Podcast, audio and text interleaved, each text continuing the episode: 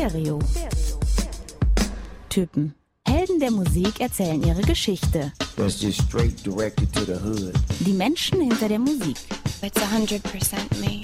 Backstage, The essence of the Doors is like my fire. behind the scenes. Wir sagen immer ganz gerne Blumen Group und Lordy on Crack.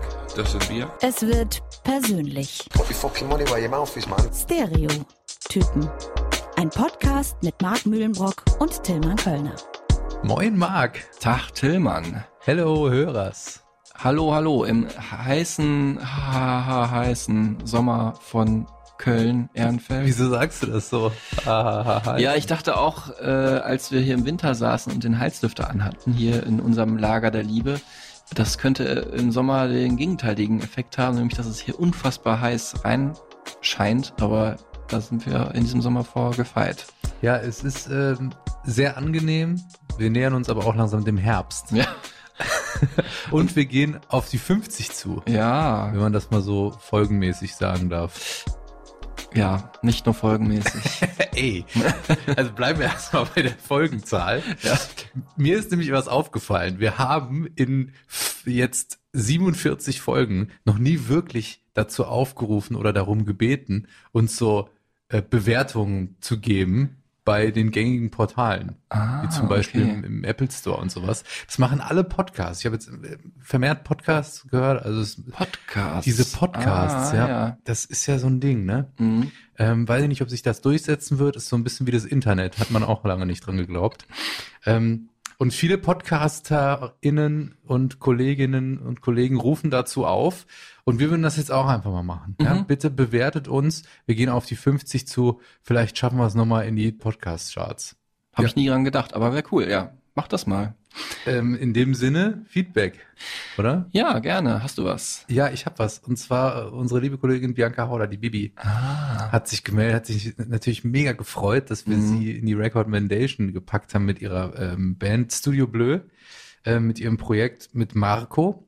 Liebe Grüße auch an dieser Stelle. Grüße. Und sie haben äh, passenderweise in Gallipoli die Beirut-Folge gehört oder auf dem Weg nach Gallipoli. Großartig. Und das muss wohl ganz gut gepasst haben. Ach, schön. Ja. Also da äh, habe ich jetzt mich auch noch mal ein bisschen beschäftigt und das ist auf jeden Fall auch ein kommendes Urlaubsziel.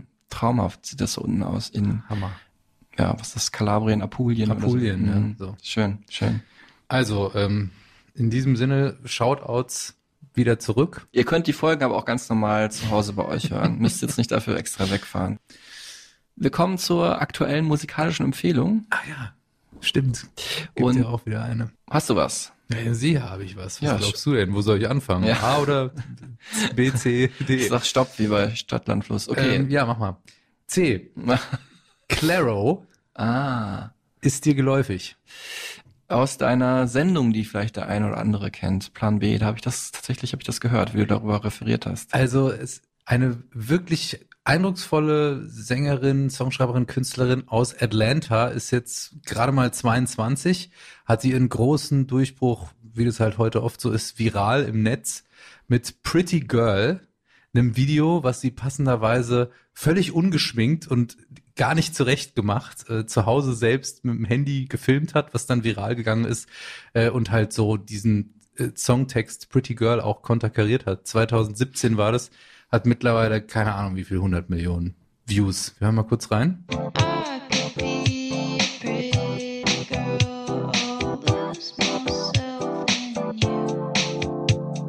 Das war also damals. Und jetzt hat sie ein wirklich schönes, sehr schönes neues Album gemacht, äh, zusammen mit, und da schlage ich die Brücke zu diversen Folgen, zum Beispiel Taylor Swift oder Lana Del Rey, nämlich mit Jack Antonoff, dem Ah. bekannten Produzenten und ja, also salopp gesagt Frauenflüsterer. Der arbeitet wirklich wahnsinnig gut und gerne mit den verschiedensten äh, Sängerinnen zusammen. Mhm. Ähm, und er hat es geschafft, äh, oder sie haben es zusammen geschafft, muss man ja sagen, so ein, so ein neues Level zu erreichen. Es ist sehr, sehr jazzig, sehr easy listening, aber echt wunderschöne Popsongs. Und ähm, mein Favorite ist Amüba. Amuba, wie würdest du es aussprechen? Die Amöbe auf Englisch. Amoeba. Amoeba, ja, danke mal.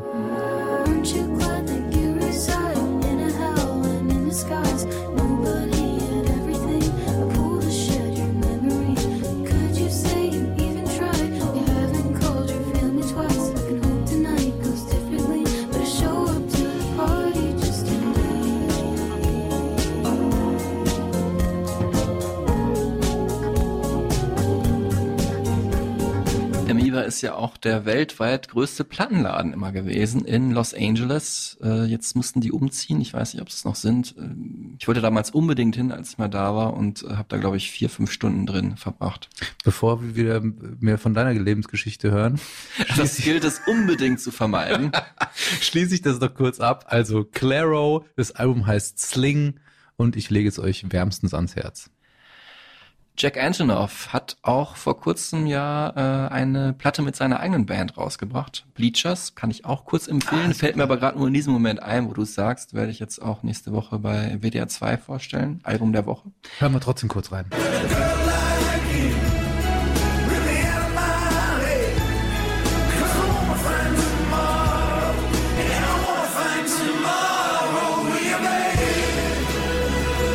Auch ein schönes Ding. Dieser Song hier mit Bruce Springsteen war das. Krass, ne? Hammer. Meine eigentliche musikalische Empfehlung, meine Recommendation dieses Mal, ist eigentlich die perfekte Brücke zur letzten Folge. Oder man kann auch sagen, ich wurde vielleicht ein bisschen inspiriert von äh, Amy Winehouse, denn meine musikalische Empfehlung ist von der Band Spirit of the Beehive. Hm, schön.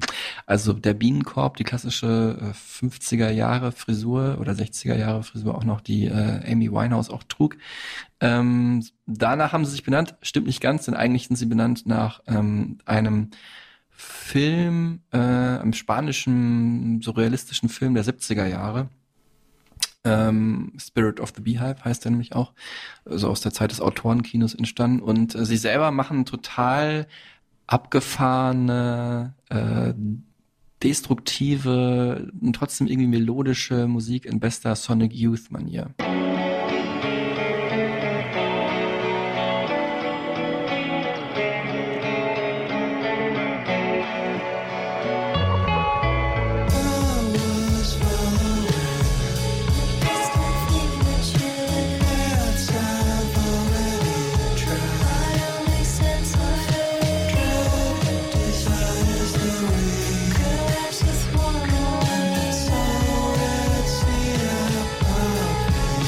Überraschend für Marks Geschmack irgendwo zwischen Shoegaze und Dream Pop.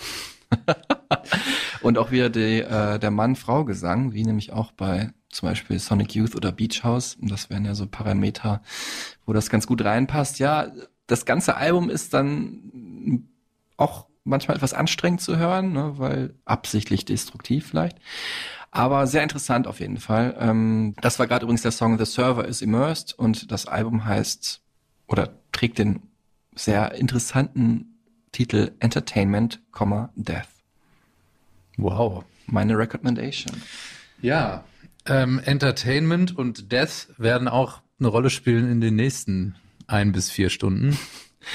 Denn es geht ja heute um Metallica von äh, den Hardcore-Metal-Fans der 80er über ja auch jüngeren H&M T-Shirt-Trägerinnen, die dann auch Metallica für sich entdeckt haben, äh, haben vielleicht einige heute eingeschaltet. Ja, unfassbare Band, gibt's seit 40 Jahren dieses Jahr. Ähm, bevor wir so richtig einsteigen, gibt's ja am Anfang immer zur Einstimmung ja die kurzen fünf für Kollege Tillmann und für euch zu Hause. Das heißt, ich habe fünf der wichtigsten, besten Songs von Metallica auf eine Sekunde jeweils komprimiert und hintereinander geschnitten. Und äh, ihr könnt mitraten, welche Songs das sind. Es ist, glaube ich, recht schwer für dich. Ja, und ich muss einen Disclaimer voranschicken, weil ich weiß jetzt schon äh, von mindestens zwei Kollegen, die sich melden werden und sagen, oh, Metallica, äh, da hättest du mich mal fragen können, du hast ja überhaupt keine Ahnung. Ich habe tatsächlich nicht ansatzweise die Ahnung äh, von dieser Band, die Hardcore-Fans haben. Das trifft natürlich auf alle Bands zu, die wir hier äh, oder Künstlerinnen und Künstler, die wir hier besprechen. Da gibt es immer Leute, die mehr im Thema drin sind. Mhm. Wollte ich nur noch mal voranschicken, seht es uns bitte nach. Mhm. Gerade in dem Fall sind die Fans, glaube ich, sehr äh, streng, wenn da jetzt ja das ein oder andere vielleicht ausgelassen wird. Ja, wir sind jetzt, hier, ich bin jetzt nicht der Metal-Experte, einfach. Ähm, ich natürlich schon eher, aber auch nicht so sehr. Und ähm, aber was du sagst, macht Sinn. Ne? Also als ich als Musik Journalist so angefangen habe, da hat man immer gesagt, die härtesten Fans gibt's bei Boybands und beim Metal. Mhm. Und äh, insofern wird hier wahrscheinlich heute jedes Wort auf die Goldwaage gelegt. Äh, ist auch richtig so und wir sind auch offen für Feedback natürlich und für Kritik. Und ähm, aber seht uns uns nach, wenn wir natürlich vielleicht nicht so gut Bescheid wissen wie einige von euch. Wir geben uns Mühe. Und äh, jetzt aber mit ein bisschen Vorlauf erstmal die fünf Sekunden, die kurzen fünf für Tillmann und für euch zu Hause. Und äh, jetzt kann er schon mal beweisen, ob er vielleicht doch einiges Ja, erraten kann. Ich freue mich.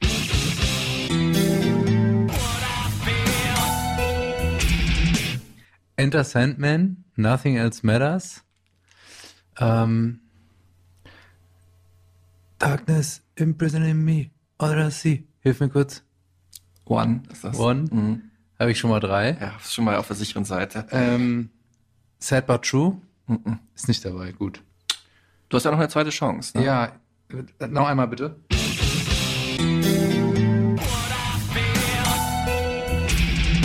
Wherever I May Roam. Nee. Was, denn- was denn jetzt nochmal? Ach, Mann. Dann ist Master of Puppets. Ja, richtig. Ja. Das erste. Ja, genau, das erste. Da war es nämlich. Okay, immerhin vier. Ja, und das dritte war auch äh, sehr schwer zu erraten. Das war so ein bisschen tricky. Ähm, es war The Unforgiven, aber nicht Ah. der erste Teil, sondern der zweite Teil.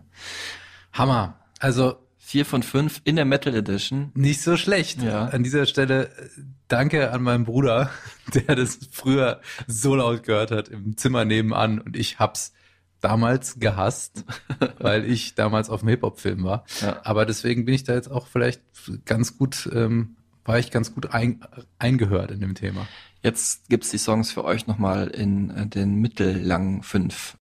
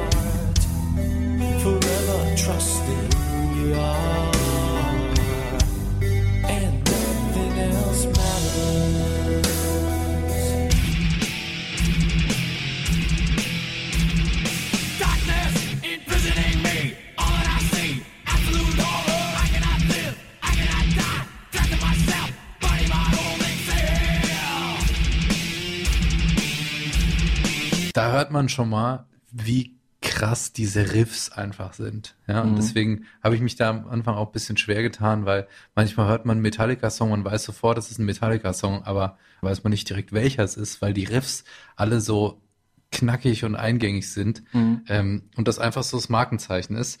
Ähm, von den kurzen fünf, die wir gerade gehört haben, oder den mittellangen fünf, kann man die Brücke schlagen zu den großen vier, zu denen Metallica ja im Metal-Kontext zählen, also Megadeth, Slayer und Anthrax Mhm. sind die anderen drei großen Metal-Bands der 80er und 90er Jahre.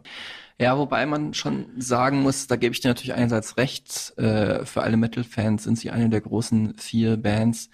Ähm, aber Metallica haben, und das zeichnet für mich alle richtig, richtig großen Bands aus, haben es auch außerhalb ihres Genres zu Das einer stimmt. weltbekannten Band geschafft. Also sozusagen genreübergreifend. Und ähm, das unterscheidet sie dann doch von äh, Anthrax, Slayer und Megadeth in Voll. allen Ehren. Und ähm, ja, ich meine, allein schon, wenn man sich die Zahlen anschaut, 125 Millionen Platten verkauft. Äh, Jedes Album, äh, also ab äh, Ende der 80er, war auf Platz eins in unfassbar vielen Ländern, in 20, 30 Ländern auf der Welt. Auf jeden Fall aber in Deutschland und den USA, wo sie am erfolgreichsten sind. Warum das so ist, das habe ich mal Lars Ulrich gefragt und äh, der hat ja seine eigene Theorie dazu aufgestellt. People ask so many times this question, like, why is Metallica so successful? And uh, it's scary for me to answer that, but maybe it is it, something just clicked. Maybe it, it is part of just because everybody can make up their own version of what it is about Metallica that works. You know, don't listen to me. I'm the last guy that know what while it works. But it, to me, that sort of is is the, the moral of Metallica. We we just cracked it. We, there there are no more interviews after this. We just cracked That's it. What? Yeah. You guys were part of the last interview. We just figured it all out finally. That's it. Ganz witzig. Nein, nein, äh, Lars, wir fangen ja gerade erst an, äh, die Geschichte zu erzählen. Also müssen jetzt noch nicht äh, direkt am Anfang aufhören. Und nur weil du da die Quintessenz für uns äh, herausphilosophiert hast. Warum Lars Ulrich übrigens gar nicht so wie der American klingt und auch gar nicht so wie ein American heißt, das kommt dann gleich, da kommen wir gleich in der Bio zu. Ähm, jetzt aber erstmal ähm, noch zu diesem enormen Erfolg, der ja eigentlich vor allem ein Album im Zentrum hat. Mhm. Ähm, was ja auch der Anlass ist, der Hauptanlass für diese Folge. Genau, 40 Jahre Metallica zwar, aber vor allem, sie feiern dieses Jahr mit 30 Jahre das äh, selbstbetitelte Album oder Black Album wird's ja auch benannt. Was von vielen mit dem White Album der Beatles verglichen wird. Von der Relevanz einfach, Ja. vor allem fürs Genre Rock und da nochmal an dieser Stelle betont, sie sind halt eben einfach nicht nur eine der Metal-Bands, die damals groß waren, wie zum Beispiel auch, keine Ahnung, Pantera und wie sie alle heißen, sondern sie sind eine Band, die Rock neu definiert und den Mainstream gebracht hat. Mhm. Nothing Else Matters wurde ab da auch im, oder wenig, wenige Jahre später auch im Lokalradio gespielt. Unfassbar und bis heute, ja. Also ähm, es ist ein Meisterwerk, es ist auch irgendwie ein Zwischenwerk, es verbindet verschiedene Genres, ist nicht mehr in Anführungsstrichen nur Metal. 28 Millionen Mal verkauft äh, bis heute, also ein Megaseller, auch auf der Liste der erfolgreichsten Alben aller Zeiten, irgendwo um die Platz 20 herum. Jeder Hit ein Hit, obwohl manche Songs auch teilweise richtig hart klingen. Mhm. Und ähm, dieses Jahr gibt's halt äh, ja eine Geburtstagsedition. Das fände fänd ich ganz cool. Nicht nur mit Demos von damals und Live-Aufnahmen für die richtigen Fans, sondern es gibt auch The Metallica Blacklist. Wie viel sind da drauf? 8, 49, glaube ich, oder Es ist so? unfassbar. Normalerweise, man kennt das ja so Tributalben, wo halt dann Künstler von heute ein vergangenes Werk äh, covern. Ähm, dann jeweils immer jeder sich einen Song vornimmt, aber diesmal sind es, glaube ich, äh, pro Song immer fünf bis neun äh, ja, neue Acts oder auch alte Acts, die halt ähm, Songs aus dem schwarzen Album covern und das ist wirklich so vielseitig, also so vielleicht so erwartbare Sachen wie von Biffy Clyro, Ghost, Royal Blood oder Volbeat, weil die auch im Gitarrensektor verortet sind. Und dann vielleicht auch noch erwartbar sowas wie Sam Fender, der ja auch selbst Gitarrenmusik macht, aber eigentlich aus einem eher ja ganz anderen ähm, Bereich da kommt. Jetzt sind da aber noch sehr absurde äh, Sachen dabei, die Ja. man sich jetzt gar nicht vorstellen kann. Zum Beispiel Juanes, der ja mit Camisa Negra zumindest mal über ein schwarzes Hemd gesungen hat, aber jetzt nicht unbedingt sonst mit dieser Musik und dem Black Album in Verbindung gebracht Ja, das fand ich auch äh, am, am besondersten. Also äh, Rina Sawayama ist noch dabei, japanischstämmige Britin. Oder äh, Kamasi Washington, der Neo-Jazzer, die halt auch viel in dieser Dunkelheit von äh, Metallica für sich entdeckt haben. Aber halt eben auch der absurde Dancehall-Superstar J Balvin. Mhm. Oder vielleicht einer der größten Popstars unserer Zeit, Miley Cyrus. Wir hören mal eine kurze Hook-Collage, wie wir gerne im Radio sagen, äh, von ein paar dieser Versionen hintereinander geschnitten. Es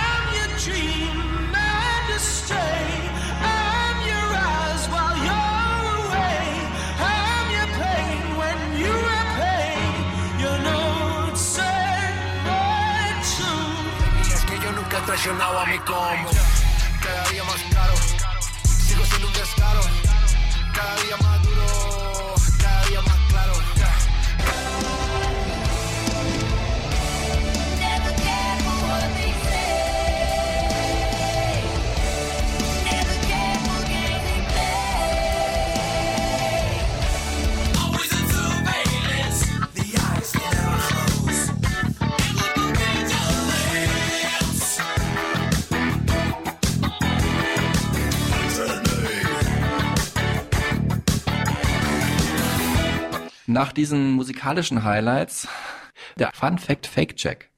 Ähm, ja, Kölner hat ein paar, äh, sag ich mal, Leftfield-Fakten rausgesucht. Ähm, zwei davon stimmen, einer ist von ihm frei erfunden. Ist ein alternativer Fakt. Fun Fact Fake Check Metallica 1. Metallica hätte es fast nicht gegeben, weil James Hetfield Lars Ulrich zu schlecht am Schlagzeug fand. Er fand ihn wirklich grottig am Anfang. Äh, Lars Ulrich hat aber nicht aufgehört, ihn äh, zu überzeugen und äh, ihn dann tatsächlich rumgekriegt, ähm, als seine Plattenfirma zugesagt hat, den ersten Song zu veröffentlichen. Und dann haben sie die erste Eigenkomposition Hit the Lights zusammen aufgenommen. Mhm. 1981. Ja, könnte sein. Ich, ich höre es mir immer erstmal an und dann entscheide ich. Fun Fact, Fake Check Metallica 2. Die Band war immer sehr kreativ. Also James Hetfield hat ja zum Beispiel auch das Logo äh, sich mit ausgedacht. Ähm, aber auch was ihre Produktion anging, haben sie sich einiges einfallen lassen. Für das Wolfsgeheul bei Of Wolf and Man auf dem Black Album sind sie nachts in den Wald gefahren und haben das mit einem Diktiergerät aufgenommen, so lange gewartet, bis die Wölfe heulen. Könnte ich mir vorstellen, ja. Wir hören kurz die Stelle hier bei 3.13 ungefähr.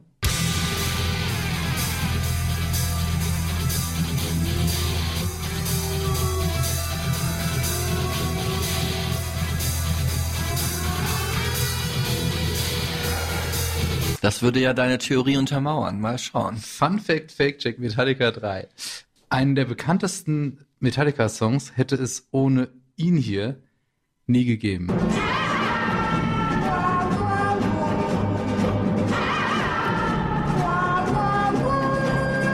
Ennio Morricone, The Good, The Bad and The Ugly.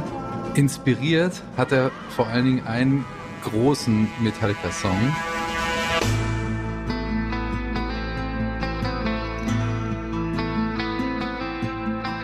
The Unforgiven ist tatsächlich nicht nur inspiriert, sondern ein Teil sogar gesampelt. Hm. Schwierige Entscheidung. Also das erste stimmt, das weiß ich. Ähm, Ennio Morricone hat natürlich großen Einfluss auf, auf Metallica. ne? Deren Einmarschmusik ist ja auch The Ecstasy of Gold Mhm. von Ennio Morricone komponiert. Ähm, und The Unforgiven klingt natürlich schon stark nach Ennio Morricone. Das zweite könnte ich mir aber auch vorstellen. Ähm, enge Entscheidung, aber dann würde ich doch sagen, tippe ich mal das. Das ist richtig, Marc. Ja. Was tatsächlich nicht stimmt, ist äh, das mit dem Wolfsgeheul, weil das, was da wie ein Wolfsgeheul klingt in Of Wolf and Man, ist tatsächlich äh, der Bassist Jason Newsted. Ah, okay. Na gut. Obwohl sie für, bestimmt vielleicht auch mal in den Wald gefahren sind, um sich inspirieren zu lassen. Who knows? Aber Ja. so viel zu den Fun Facts. Wieder was gelernt. So, Fun Facts vom Tisch. Facts auf dem Tisch. Yes. Wann und wo hast du diese super Rockstars, die Rockband ever getroffen? Das war 2013. Äh, da waren Metallica in Berlin anlässlich der Deutschlandpremiere ihres Musikfilms Through the Never, inspiriert auch von ähm, dem, äh, Ent also einer Songzeile in Enter Sandman unter anderem. Ähm, und haben da Interviews gegeben. Äh, ich war damals also am einem Tag erst im IMAX für die Pressevorführung da am Potsdamer Platz, also richtig groß, äh, Riesenkino ist das ja und äh, also Wahnsinnsleinwand, 3D, alles und so weiter. Glaube ich war es 3D, ich weiß gar nicht mehr genau. Auf jeden Fall sehr imposant, äh, diese Musik da zu hören. Ist so ein Konzertfilm, trifft auf, ja, so eine, ähm, auf so eine etwas, ja, konstruierte Story um so einen Teenager, der da irgendwie äh, sich durch die Nacht schlägt. Und am nächsten Tag gab es dann halt Interviews mit ähm, Lars Ulrich und Robert Trujillo, der, der das jüngste Bandmitglied ist, äh, der Bassist, seit inzwischen auch schon gut äh, 20, fast 20 Jahren. Ähm, und ähm, ja, da habe ich also Lars Ulrich getroffen und ähm, James Hetfield habe ich also am Abend davor gesehen, aber nicht interviewen dürfen. Privat hast du ihn gesehen? Nein, der, der war Bar. natürlich auch bei der Premiere dabei. An der Bar weiß ich gar nicht, ob das so gut für ihn wäre. Vielleicht hätte er dann Stimmt. Orangina oder sowas getrunken. Ähm, wir werden ihn hier heute aber auch äh, ab und zu mal hören, wenn auch seltener. Ähm, da danke ich wieder äh, meinem äh, Kollegen Ralf, der äh, James Hetfield vor einigen Jahren auch selber mal interviewen durfte, dass wir seine Interviewschnipsel hier benutzen dürfen. Lars Ulrich, wie war der so? Weil der gilt ja jetzt nicht als der einfachste, umgänglichste Typ erstmal. Ein bisschen verkopft, sperrig. Ja, also ein sehr interessanter Mensch und äh, all das, was du gesagt hast, stimmt, sowohl im positiven wie im negativen äh, Bereich. Mhm.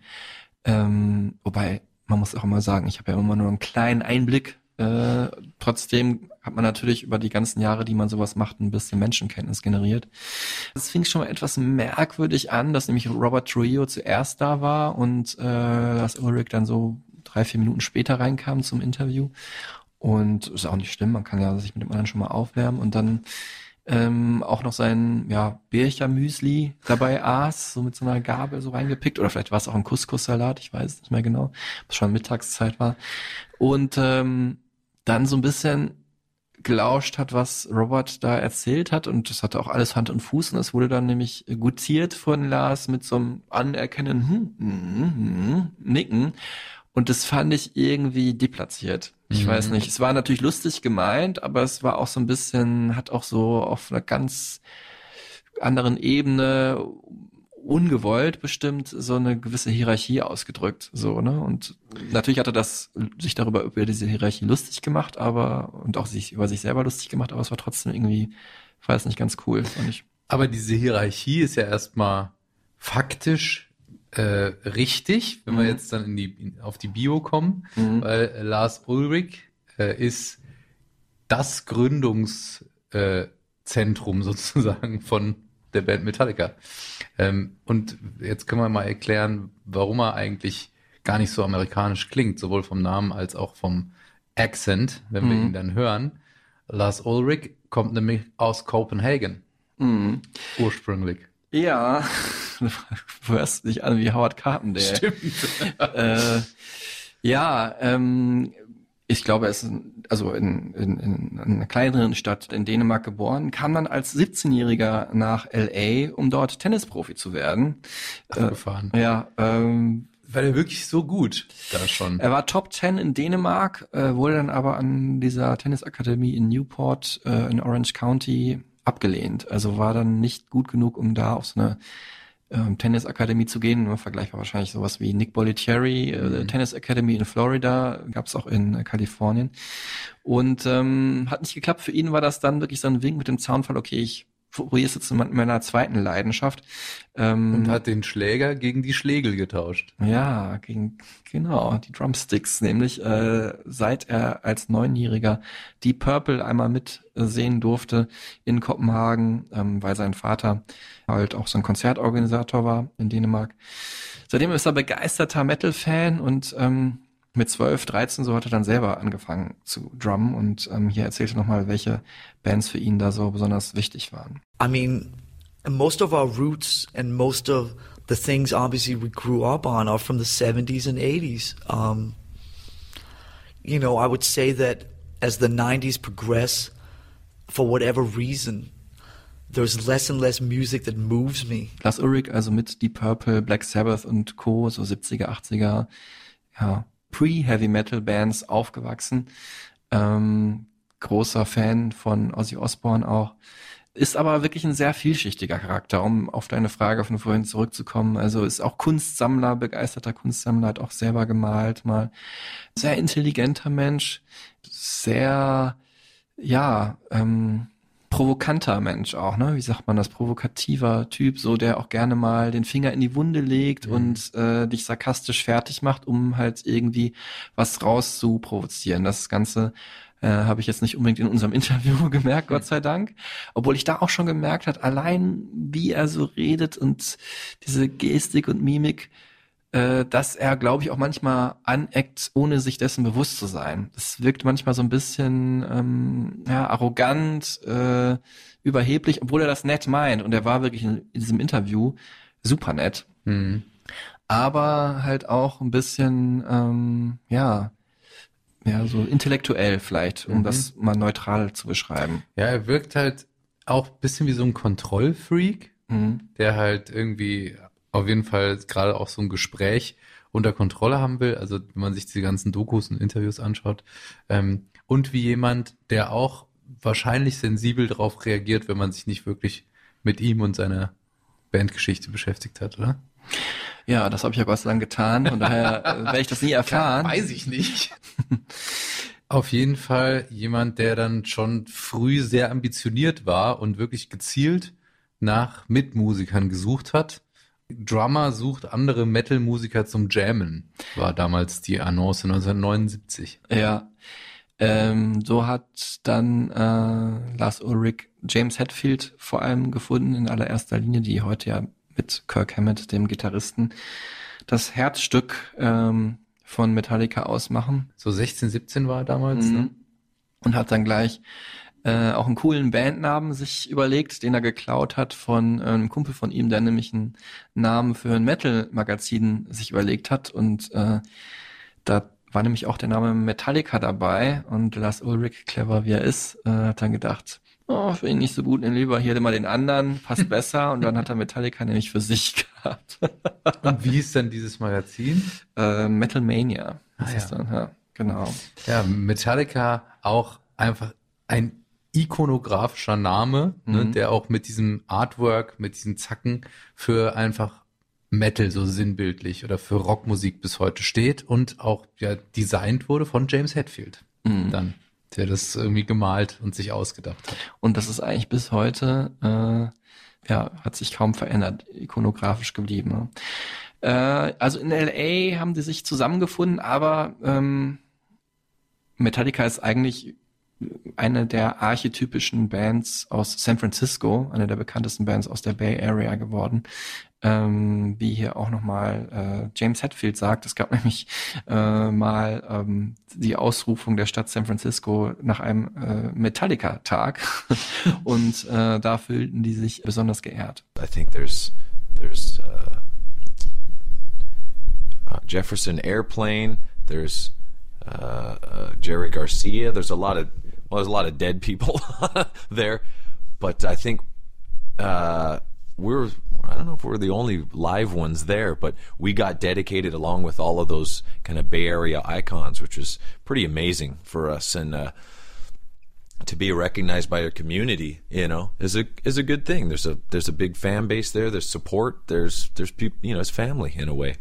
Uh, so yeah, there was a Metallica day there, and a lot of kids, you know, skipped school and work to come see it. It was very cool uh, to be recognized by the city. You know. Kurz vielleicht mal zur musikalischen Einordnung in der Zeit, so Anfang 80er, Mhm. also Glam Metal war da ein großes Thema, so Kiss vor allem, Mhm. ähm, enge Spandexhosen, lange Haare, vielleicht so ein Pony vorne, so eine Fukuhila-Frisur. Und hier, was ich besonders liebe, äh, wobei das war erst später, glaube ich, Strähnchen. Genau, ja.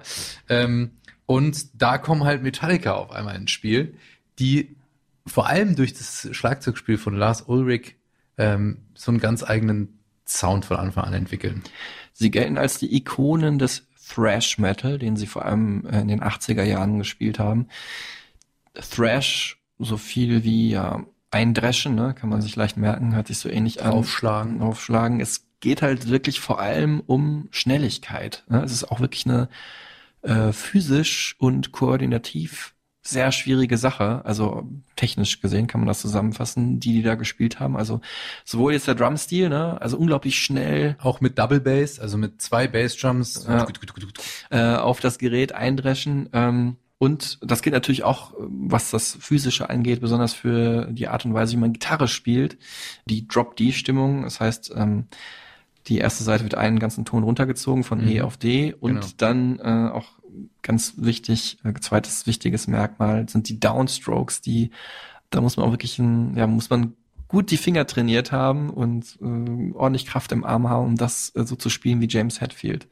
Ähm, bei Downstrokes ähm, bewegt man halt das Plektrum oder den Finger, mit dem man spielt. Also in diesem Fall ist es aber das Plektrum äh, immer nur von oben nach unten.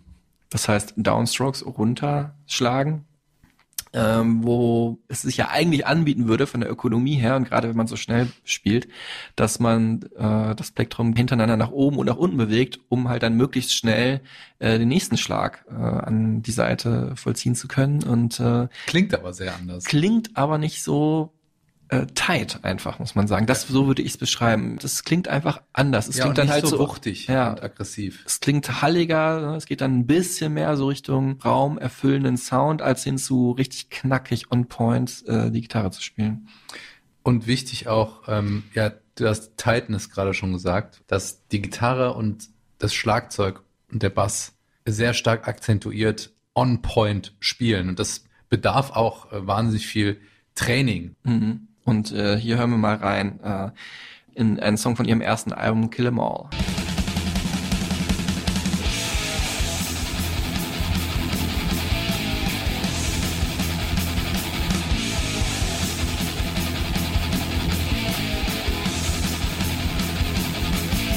Du hast ja gerade schon den Bass angesprochen, äh, nicht unwichtig. Die Achillesferse der Band.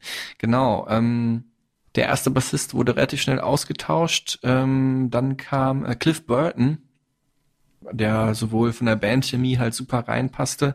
Der bis heute so als Gründungsmitglied gilt, ne, Mhm. weil das so die Zeit war, wo Metallica richtig angefangen hat. Genau. Und der hat auch musikalische Vorerfahrungen gehabt, äh, eine klassische Ausbildung und ein unglaubliches Harmonieverständnis, also im übertragenen Sinne ja dann auch noch sozusagen innerhalb des Bandgefüges.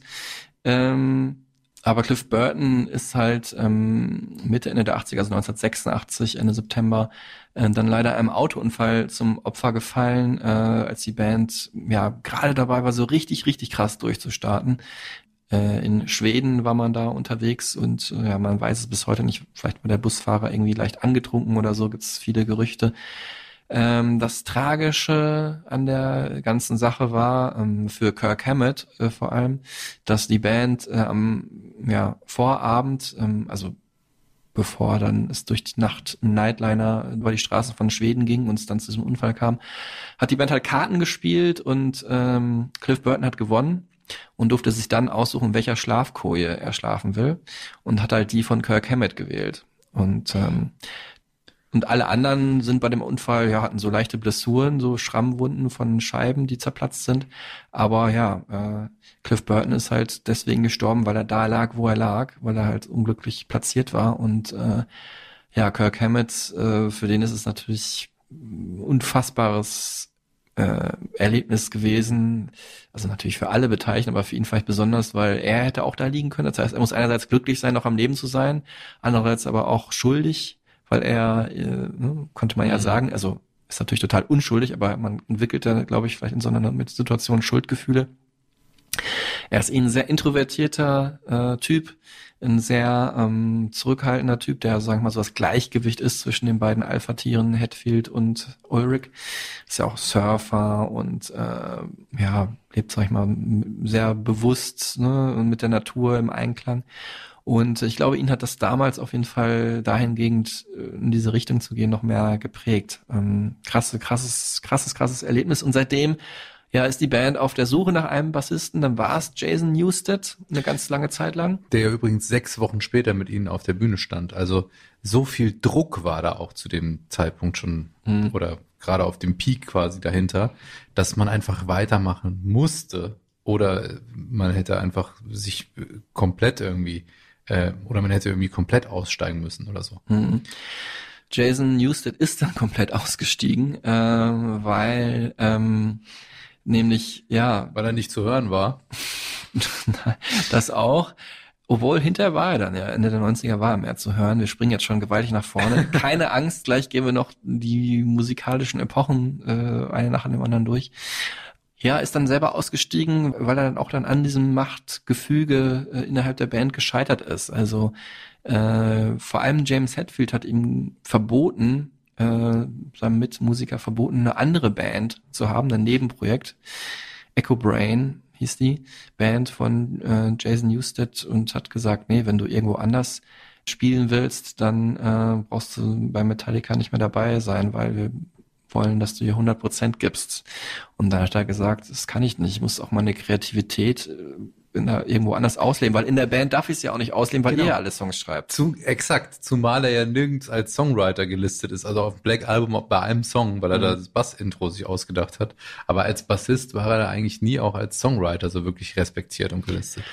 Ja, ein Intro durfte er schreiben. Äh, trotzdem, äh, als ich Lars Ulrich so ein bisschen danach gefragt habe, wie so die Bandhierarchie, was so die Songs angeht, äh, aufgestellt ist, hat er das, sag ich mal, ein bisschen positiver zu seinen Gunsten ausgedrückt. we know ourselves well enough to know kind of what's to work or what's not to work. It's not like we have to play.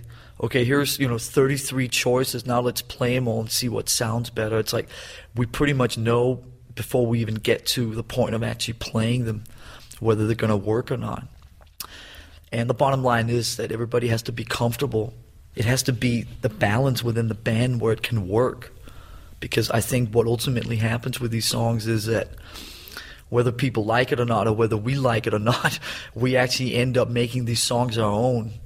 And so it has to sound natural and it has to be natural and comfortable to play.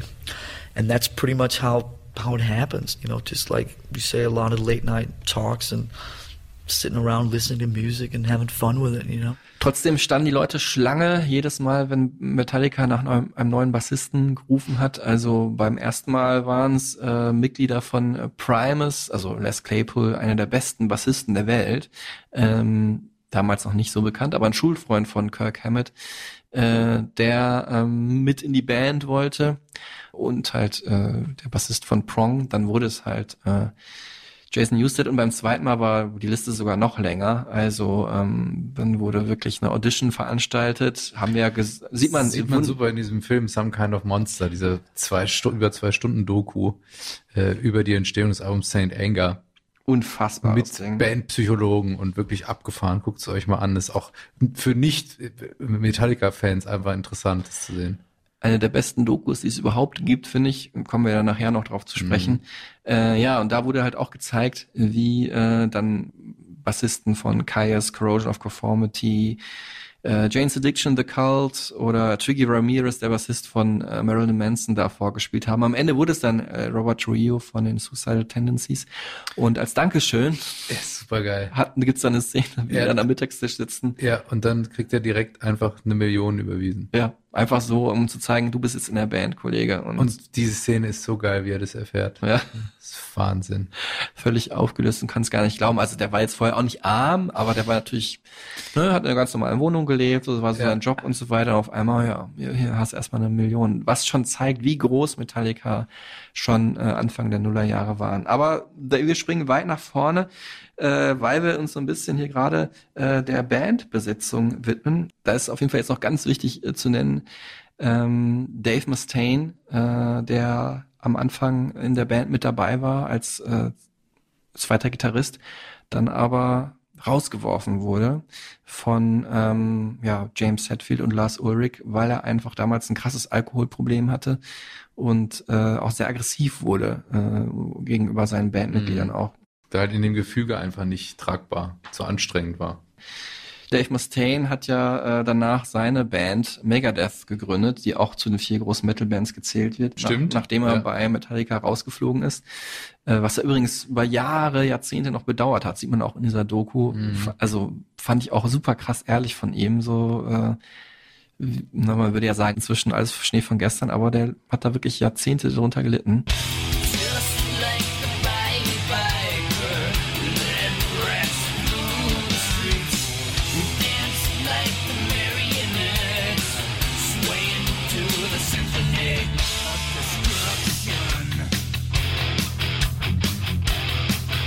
Und ähm, für Lars Ulrich auch so ein bisschen um das Gefüge zu erklären, war es deswegen auch so ein bisschen schwierig, weil ähm, James Hetfield und Dave Mustaine ein Band miteinander hatten, so, also die waren so näher aneinander dran.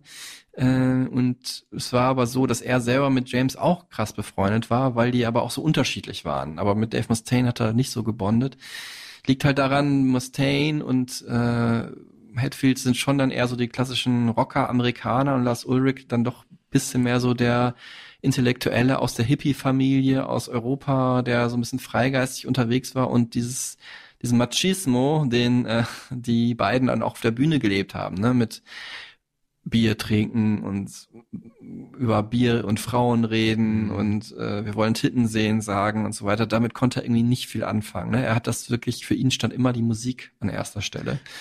Und ähm, Ja, so ein, so ein Strebermettler mit so einem intellektuellen Ansatz, aber halt einer geilen, unfassbaren Vision von dieser sehr besonderen Metal-Rockmusik. Ja, und das wurde ihm auch deswegen vorgeworfen, weil er dann, ja, so irgendwann aus den 80er Jahren, so aus diesem, sag ich mal, aus der Metal-Kutte so ein bisschen rausgewachsen ist, ne? Aus dieser klassischen Jeans-Weste mit Annähern drauf, hat dann Lars Ulrich nicht mehr getragen, was ne, die Hardcore-Fans ihm so ein bisschen übel genommen haben.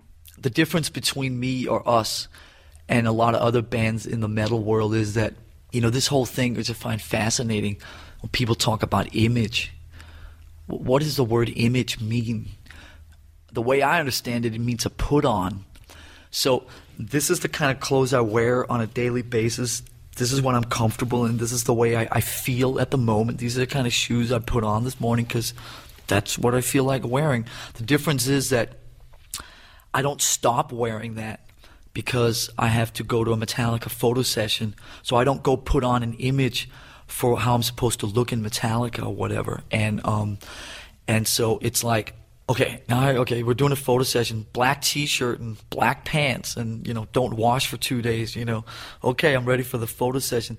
That was fine for 1985, but I just don't want to live my life like that anymore. Do you know what I mean? So I'm very comfortable in what I'm wearing, and if other guys want to wear, you know, Motorhead T-shirts, I have no problem with that. But don't have a problem with me wearing Comme des you know. So it's that's pretty much the way it is. I just I believe in being completely honest and open and never forcing anything.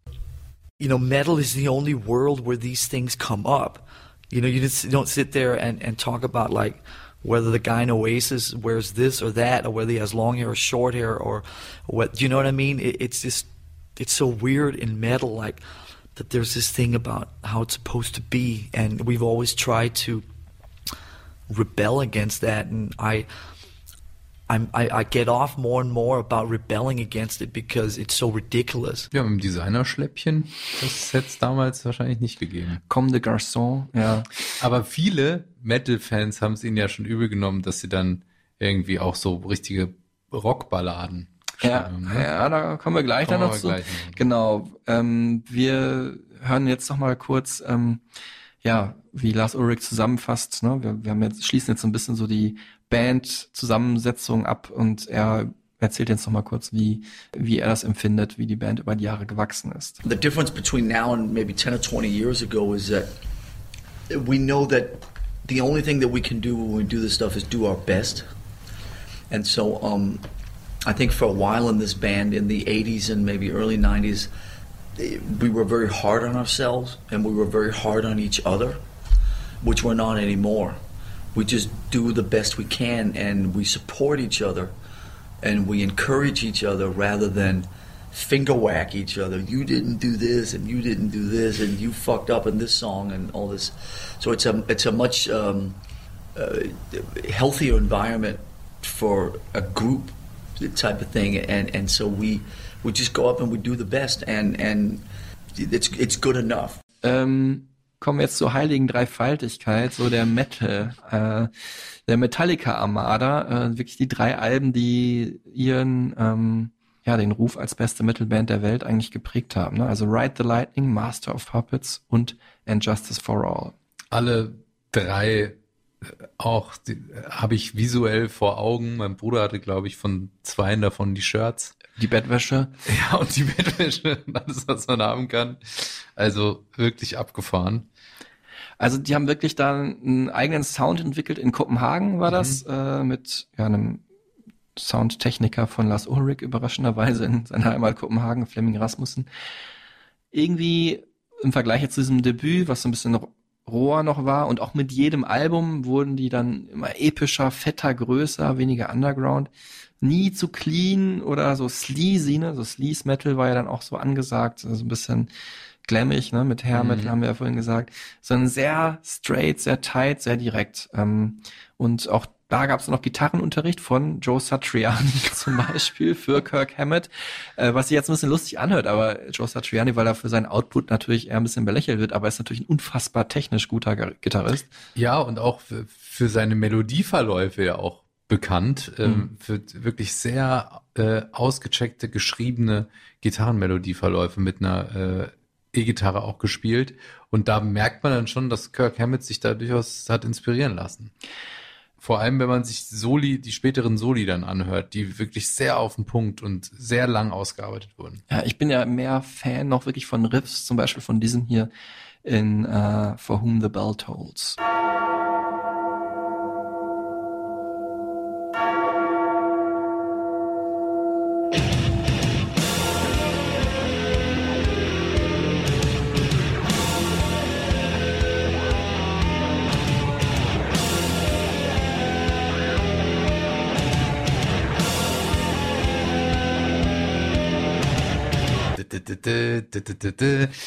Wer hat es nicht im Proberaum irgendwann mal mit der schlechten Schülerband nachgespielt?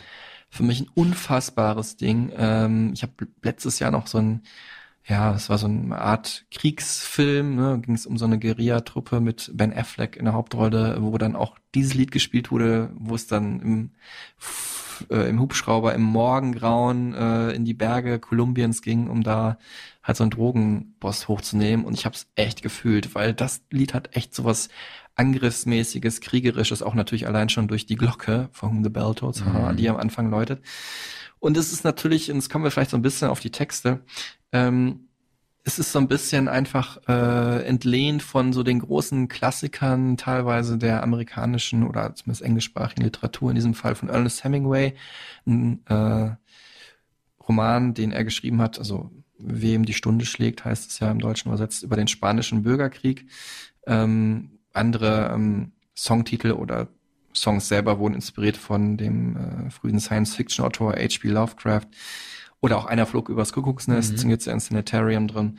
Also wirklich äh, so die große Literatur, die so die essentiellen Fragen äh, der des Lebens halt stellt. Ne? Also Leben, Tod, Liebe, ähm, Wahnsinn, Krieg, äh, Trauer, alles in sehr direkter, sehr epochaler, überlebensgroßer äh, Qualität dargestellt. It's a story of, of, of, a journey, it's a story of follow through, it's a story of tenacity, it's a story of exploration, it's a story of what happens to people when their world turns upside down without them knowing it. I mean, it's and and each one of us can walk away with something meaningful that we can use in our own life and in our own um, on our own journey. Finde ich jetzt ganz interessant, äh, wie äh, Lars das jetzt hier beschreibt, weil James Hetfield in dieser einen Doku über sein, seine Texte erzählt, dass er nie groß Poesie gelesen hat oder so und da auch überhaupt kein Hehl draus. Also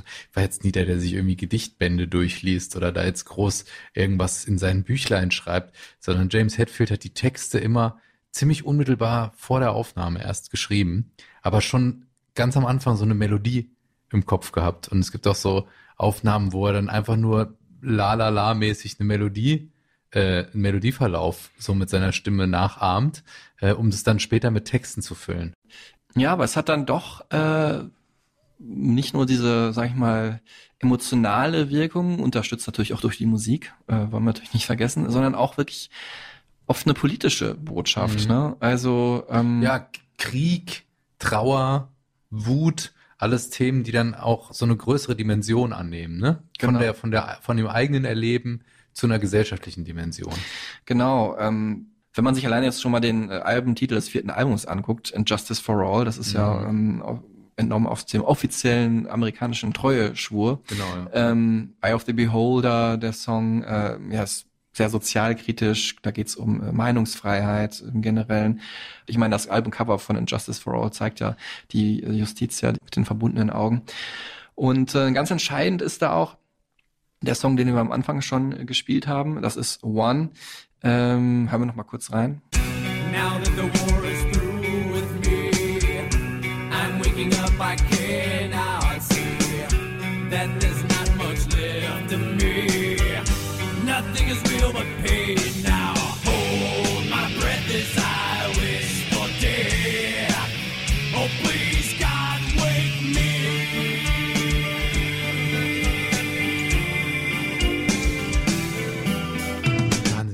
Wahnsinniger Song. Ich muss sagen, äh, ich habe eine Zeit gebraucht, bis ich mir bis zu Ende anhören konnte, weil dieser erste Part halt so schön ist. Mhm. Die zeigen sie natürlich auf wunderschöne Art und Weise, dass sie auch äh, ja Balladen spielen können. Äh, also böses Wort in Metallica äh, in einer Metallica-Folge, aber es ist ja so.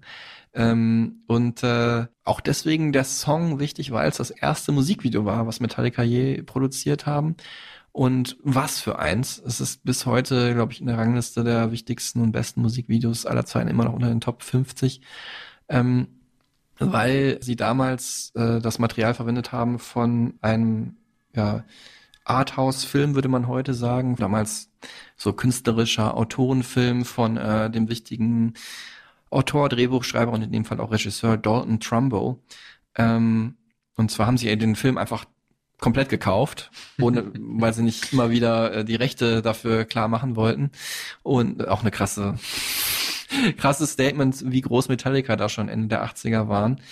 Ähm, es ist ein Antikriegsstatement. Es zeigt einen Soldaten, der nach dem Zweiten Weltkrieg nach Hause kommt, äh, ohne Arme, ohne Beine, ohne dass er sprechen, hören kann ähm, und äh, sich dann halt versucht irgendwie verständlich zu machen, um äh, ja, denn er liegt halt in einem Krankenhaus, um mit seinen mit den ähm, Ärzten und Schwestern da zu kommunizieren und also ich meine, die Situation ist halt schon mega tragisch. Ähm, irgendwie über Morse-Code kann er sich verständigen und ähm, will halt dann als mahnendes Beispiel halt äh, für die Gesellschaft gelten, ne, was Krieg anrichten kann. Als ihm das abgelehnt wird, ähm, will er halt nur noch sterben. Ich meine, also krass auch, äh, was für eine Vorstellung allein. Mhm. Und das in seinem Song zu verwenden und dann noch singt äh, James Hetfield parallel Darkness. Imprison Me. Ja. Oder sie.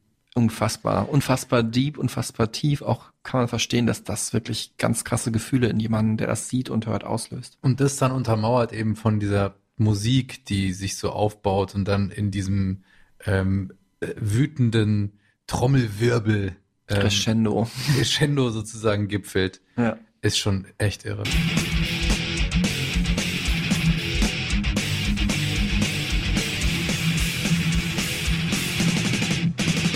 Dabei kam dann die, die richtig fette, endlose Welttour erst mit dem nächsten Album, ähm, was ja auch der Anlass hier für diese Folge eigentlich ist. Das schwarze Album.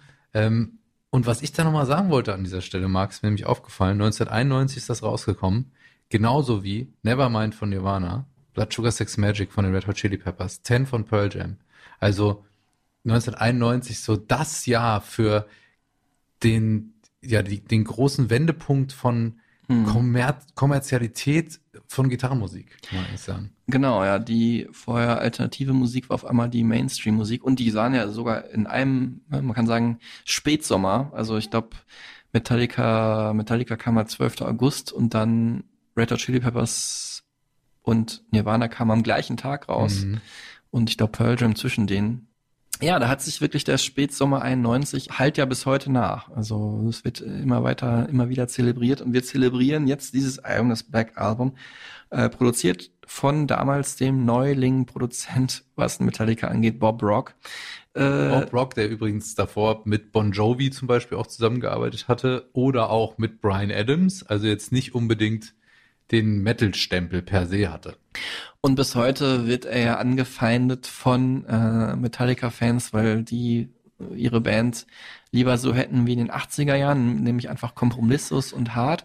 Aber Metallica, und das unterscheidet sich halt auch von den anderen dreien der großen vier Metal-Bands, also in diesem Metal-Kosmos drin, waren halt eine Band, die ihren Stil immer verändert haben. Also nicht Mhm. immer mit jedem Album, aber gerade die 90er bis in die Nullerjahre hinein gab's da, äh, also das ging mit diesem Black Album los, dem wir uns jetzt erstmal widmen, wo sich aber auch noch viele Metal-Fans drauf einigen können, weil es so ein bisschen das Zwischenwerk ist und das Werk wahrscheinlich, das alle Qualitäten von Metallica, wenn man jetzt auch von da aus in die Zukunft guckt, am besten zusammenfasst. Und äh, am vielseitigsten, finde ich, klingt immer noch der Track äh, Wherever I May Roam. Da hören wir jetzt kurz rein.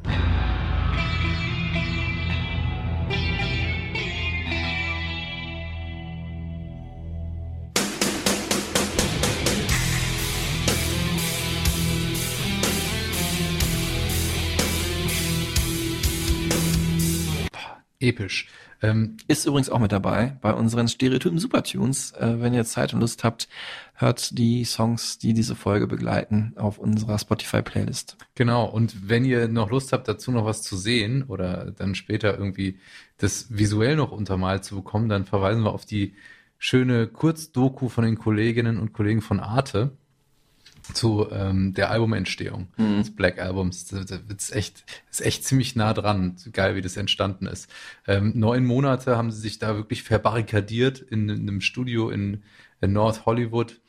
Ähm, ja, und Bob Rock musste sich da erst so richtig beweisen Mhm. gegenüber der Band und musste sie auch überzeugen, wieder andere Wege zu gehen und hat dann auch so geile Kleinigkeiten gemacht, wie hat äh, James Hetfield Gitarren aufnehmen lassen, hat gesagt, mach das jetzt einfach mal, ist ja auch egal und James Hetfield hat dann gesagt, das möchte ich eigentlich nicht und dann hat er das so leise und so im, im Hintergrund irgendwo versteckt, dass es aber zu diesem epischen und wuchtigen Sound dieses Albums beiträgt. Mhm. Ähm, genauso wie äh, ähm, Lars Ulrich hundertfach seine Drums eingespielt hat und dann aus diesen Drumspuren wirklich so die besten Takes genommen wurden, so wie man das eigentlich dann auch im, im Hip-Hop oder in Pop-Produktionen macht. Ne? Mhm. Und trotzdem ist es live eingespielt als Band und das war eben Bob Rock sehr wichtig, was sie vorher nicht gemacht haben, dass sie in, alle in einem Raum sind und zusammen das auch fühlen, was sie da machen. Mhm. Eine Million Dollar hat das Album gekostet, für damalige Verhältnisse sehr viel Geld. Ähm, dreimal wurde es neu abgemischt. Ähm, ja, hier erzählt Lars Ulrich nochmal, ähm, dass es für die aber auch ganz normal ist, so einen anstrengenden Arbeitsprozess zu haben. Ne? Also am Ende kommt es wirklich nur auf das Ergebnis an. Wie habe ich letztens noch gehört? Es kommt nicht darauf an, wann die Deadline da ist, sondern it's finished when it's awesome. you know, I mean, first takes, third takes, you know, fifth takes, but you know, when you make a Metallica record, maybe the take is take 43 or something. So, I mean, it's, it's a different thing. And, um, you know, compared to how we make Metallica records, I know, you know, that maybe, you know, the Foo Fighters or something can go in and make a record in a month and more power to them, but we just seem incapable of that. And that's not, that's something that I'm, I'm not saying I'm necessarily comfortable with it, but I, I, if there's one thing I am, is I'm totally realistic, and this is the way we are. It's the way we work. Dieses ganze Album ist natürlich so epochal. Man könnte hier eine ganze Folge machen über nur das Black Album und ähm, es nimmt natürlich einen wichtigen Part ein in dieser ewig langen Bandgeschichte von Metallica. Wir wollen uns jetzt zwei Songs hier, natürlich den beiden bekanntesten Tracks hier, mal intensiv widmen. Äh, natürlich sind das Nothing Else Matters, die eine der wunderbarsten Rockballaden, die je geschrieben wurden, und Enter Sandman, äh, einer der ja, riffigsten, krassesten Rocksongs aller Zeiten. Ähm, ich würde sagen, jeder übernimmt einen, Tillmann. Du kannst dir überlegen, was du möchtest. Lieber die, den Schmusekurs oder lieber die Härte? Was glaubst du? Ich als, Du, äh, als alter Hardcore-Metaler. Ich entscheide mich für Nothing Else Matters. Super geil finde ich erstmal am Anfang die Geschichte zu erzählen, wie der Song entstanden ist, weil wir haben schon erwähnt, äh, dass es einer der Songs ist, den Menschen mit einer Gitarre zuerst spielen lernen, weil man dafür links mit der linken Hand gar nichts oder auf dem Griffbrett gar nichts greifen muss, sondern einfach nur die erste und dann die unteren drei Seiten nacheinander anschlägt. Und James Hetfield ist drauf gekommen, äh, als er am Telefon war und mit dem mit dem linken äh, mit der linken Hand den Telefonhörer gehalten hat und eine Gitarre auf dem Schoß hat und dann so ding ding ding ding ding ding.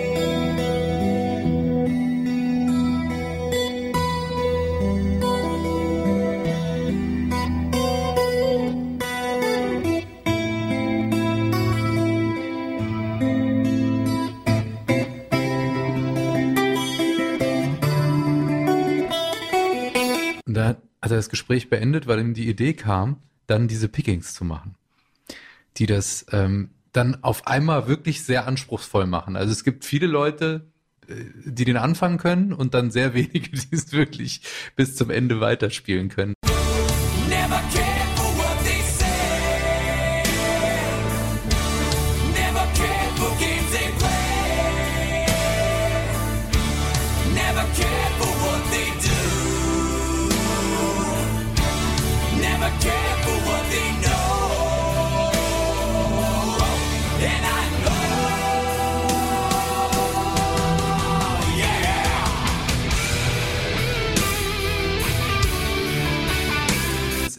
Ja ein klassisches Liebeslied über das auf Tour sein, ne? Das Getrenntsein von seiner Liebsten oder seinen Liebsten. Ähm, auch ein Thema, was für ja Metalband-Verhältnisse ja durchaus auch gewagt war, das in so einer Balladenform zu machen. Und äh, auch schön ist, dass die Band natürlich auch Angst hatte, da so eine Ballade draus zu machen. Aber äh, als sie dann die so glasklar aufgenommene Gitarre von Bob Rock gehört hatten, die James Hetfield eingespielt hat, und diese knalligen Drums, die ja auch in äh, stundenlanger oder tagelanger Arbeit mikrofoniert wurden, dass sie überhaupt so klangen, äh, waren sie dann total angetan. Meinen, lass doch einfach machen, ist doch ein geiler Song. Äh, zu dem sie sogar dann haben Streicher arrangieren lassen. Unfassbarer Song. Ich finde halt schön, wie so die Entstehungsgeschichte am Telefon äh, Mhm. Dann nochmal in den Lyrics sozusagen aufgegriffen wird, weil es ist ja wie so ein ähm, Nachhausegespräch, was er da Ja. sagt, was er seiner Frau halt sagen möchte am Telefon. So close, no matter how far. Super, super, super schön. Ähm, äh, übrigens eins der wenigen Gitarren-Soli, was James Hetfield selber gespielt Ah, hat. ja. Meistens hat die Kirk Hammett übernommen. Ähm, danach in den 90er Jahren haben sie eh so ein bisschen hin und her getauscht, äh, dass James Hetfield eigentlich ja der mehr der Rhythmus-Gitarrist von Metallica hat das, diese Aufgabe dann mal abgegeben an ähm, Kirk Hammett und äh, da ist man ab da so ein bisschen, hat man so alte Strukturen so ein bisschen aufgebrochen. Und ja, es war natürlich der Song, der sie absolut ins Zentrum des Mainstreams katapultiert hat. Also es gibt keinen Radiosender, auf dem dieser Song bisher wahrscheinlich nicht gelaufen ist. Ähm, und bis heute einfach eine der Gitarrenballaden überhaupt auf dem Zeitstrahl der Musikgeschichte. Ich weiß noch, wie ich damals äh, auf einer kleinen Halbinsel vor Georgia in den USA war mit äh, meinem Papa und ähm, ja, befreundetem Ehepaar, die hatten auch einen Sohn dabei und der war halt totaler Metallica-Fan und dann haben wir uns das Video da bei MTV damals in diesem ähm, ja, Ferienhaus, was wir da hatten, angeschaut.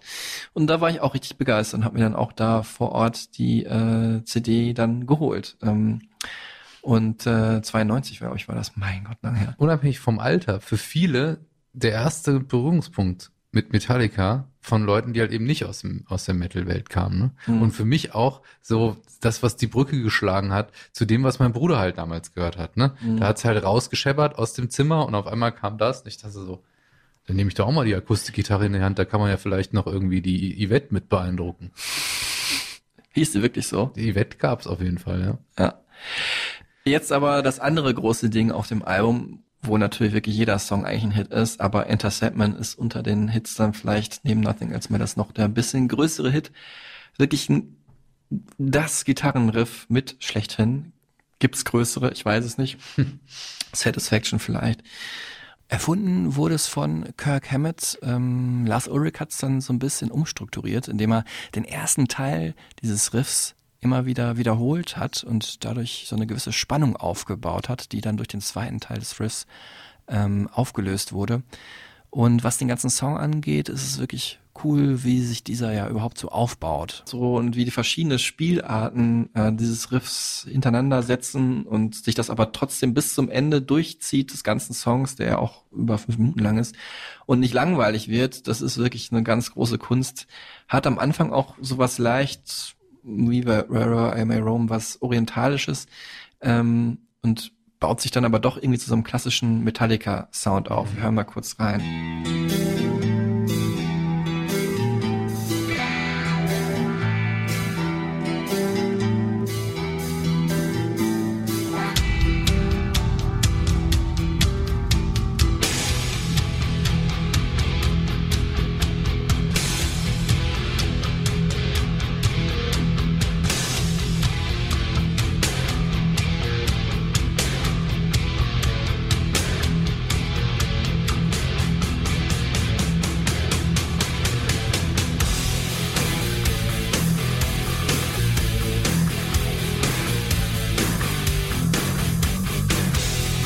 Absoluten Gitarrenexperten, und das musste ich auch nachschauen, weil der bin ich nicht, äh, die spielen hier ein äh, oktaviertes E und äh, dazu halt diesen ganz bekannten Tritonus, die Teufelsnote, der eigentlich in äh, jedem Metal-Song, äh, nicht in jedem, aber in super vielen Metal-Song äh, vorkommt, Teufelsintervall, was man ja häufig benutzt, ähm, um düstere, schmerzliche, unheimliche oder so dämonische Erfahrungen auszudrücken. Und äh, das passt natürlich perfekt für Metal. Die Entstehungsgeschichte ist, dass es vorher so Mittelalter und äh, im 18. Jahrhundert auch noch so in der Kirchenmusik halt verpönt war, das zu benutzen, weil es halt so disharmonisch klang. Und auch hier wieder besonders schön, wie halt so dieses, ja, dämonische Riff das ausdrückt, worum es in dem Song geht. Ne? Um eine albtraumhafte Erfahrung kann ja jeder was mit anfangen auch. Ist super allgemein gehalten, einfach irgendwas, was man vielleicht nachts geträumt hat, was einem totales Unwohlgefühl gibt oder halt auch eine Situation im echten Leben, die einen an einem Albtraum erinnert, aus der man irgendwie sich gerade nicht befreien kann. Und äh, das bringt das einfach perfekt in Musik, finde ich. Und der Sandmann, der ja eigentlich irgendwie für Kinder auch irgendwie so positiv konnotiert ist, der kommt in den Raum und dann passiert was Düsteres.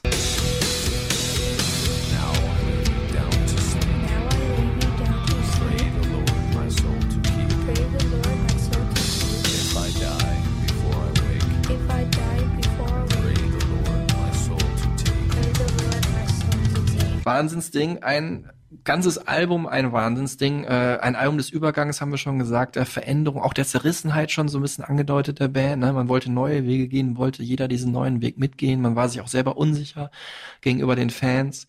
Ähm, aber es war ein notwendiger Schritt, sagt ja auch Lars Ulrich nochmal. I think we realized after the Black Album and the whole experience after the Black Album that we could never do that again because it would literally kill us. And so we started sort of like looking to bands like REM and Pearl Jam and stuff who seem to have a much better balance about making records and touring. And sometimes REM puts a record on don't tour and you know all these type of things. And and I could very easily say you know we'll put the next record up but we won't tour you know so what? Okay so that's a million dollars less for each but I've already got more than I need you know what I mean? So it's it's like it's a very comfortable place right now to be in where I feel that we are just a lot more in control of, of those type of, of decisions and stuff. Ja, von da an ging es dann tief in die 90er rein, äh, tief in eine noch experimentellere Phase für Metallica. Ähm, es ist ja für Fans des Anfangs Metallica Sounds eine harte Zeit gewesen, diese ja, beiden Grunge-Alben Load und Reload.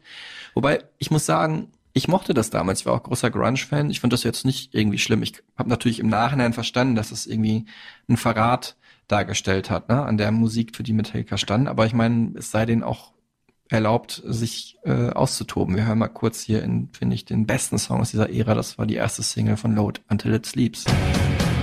So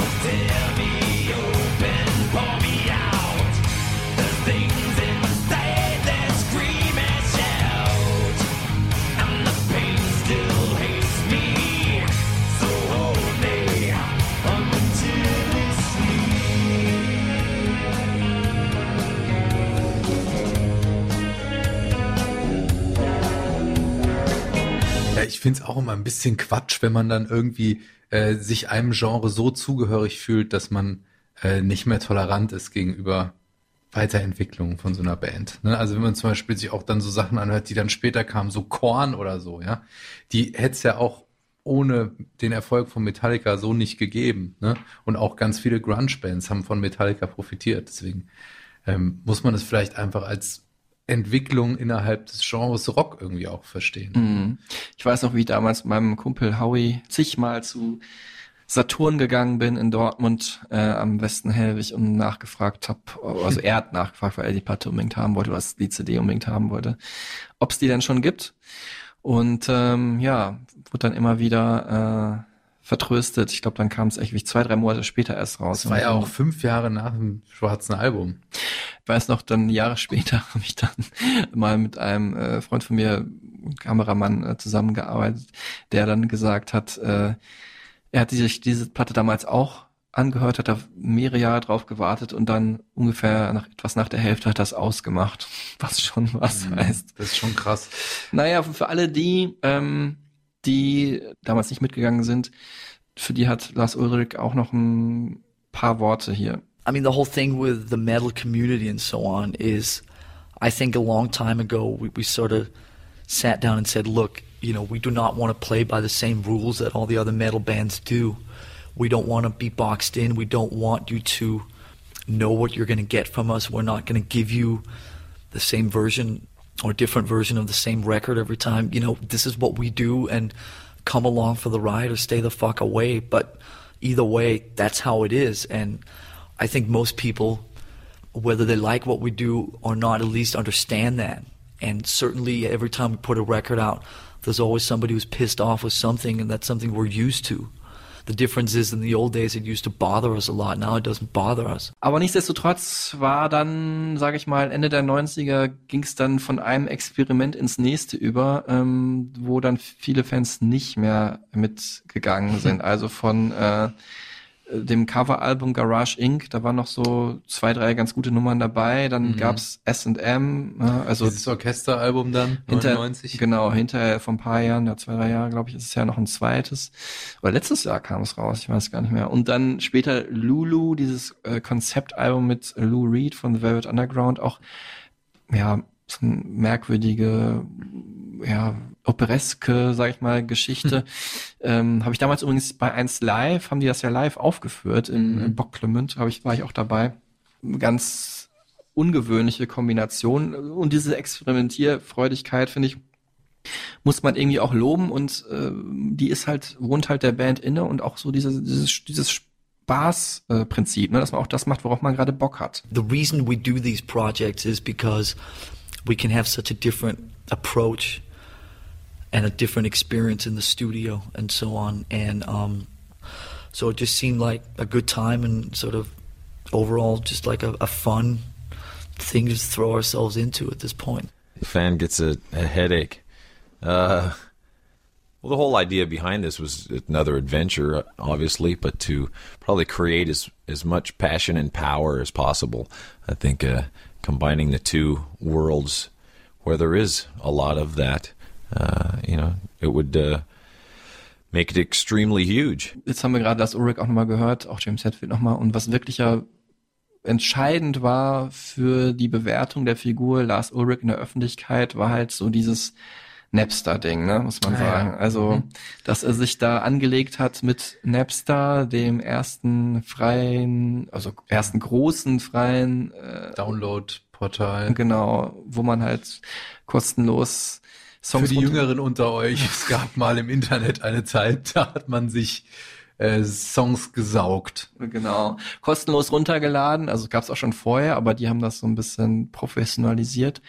Äh, Sean Fanning und Sean Parker damals von Napster und ähm, ja, aus heutiger Sicht total verständlich, dass das natürlich der Urheber von einzelnen Songs nicht so geil findet, wenn da jemand auch noch Geld damit macht. Äh, Das haben Napster getan, um äh, halt Leuten kostenlos deren Ware anzubieten. Andererseits war es auch einfach eine Zeit äh, für neue Visionen. Hätte vielleicht ein Visionär wie äh, Lars Ulrich halt verstehen müssen, dass man halt weiß, okay, jetzt gerade ist Piraterie leider angesagt. Wir haben ja unsere Millionen auch schon gemacht. Jetzt muss man gucken, wie geht's weiter. Und daraus haben sich dann heute, ob das jetzt gut oder schlecht ist, sei dahingestellt, erst Download-Portal wie iTunes und dann heute Streaming-Dienste wie ähm, Spotify entwickelt. Okay, ich finde Spotify ist schlecht für die Musikwelt, muss ich ganz ehrlich sagen. Für den Hörer ist es gut, aber da muss es irgendwie neue Wege gehen in die Zukunft. Ähm, aber so diesen Weg, sich komplett dem Internet zu verschließen und das mit Klagen verbieten zu wollen, das war wahrscheinlich auch etwas hart, ne, muss man sagen. Ja, und auch so ein bisschen Jetzt- rückwärts gewandt. Genau. Ähm, hier fasst das James Hetfield nochmal kurz zusammen. Great American thing. Suing everyone, keeping the evil lawyers employed. uh, you know, to us, Metallica is our life, and our name is gold to us. and when someone tarnishes it with their shitty product, we don't like that. We have no association with them. Unless we endorse it, it's not right. So we invest time and money into stopping these things from happening because uh, we've put a lot into keeping our name clean. Musikalisch auch ein absonderliches Album war äh, St. Anger, äh, Mhm. Anfang der Nullerjahre. Ähm, ist ja so ein bisschen auch aus der Idee entstanden, äh, wo man dann auch dieses Coveralbum nachbenannt hat. Ne? Metallica zurück in die Garage. Garage Inc. ist ja das Coveralbum, war dann gar nicht so garagig, sondern auch sehr fett produziert, aber ähm, ja, St. Anger hat auf jeden Fall so einen Garagen-Rock-Sound.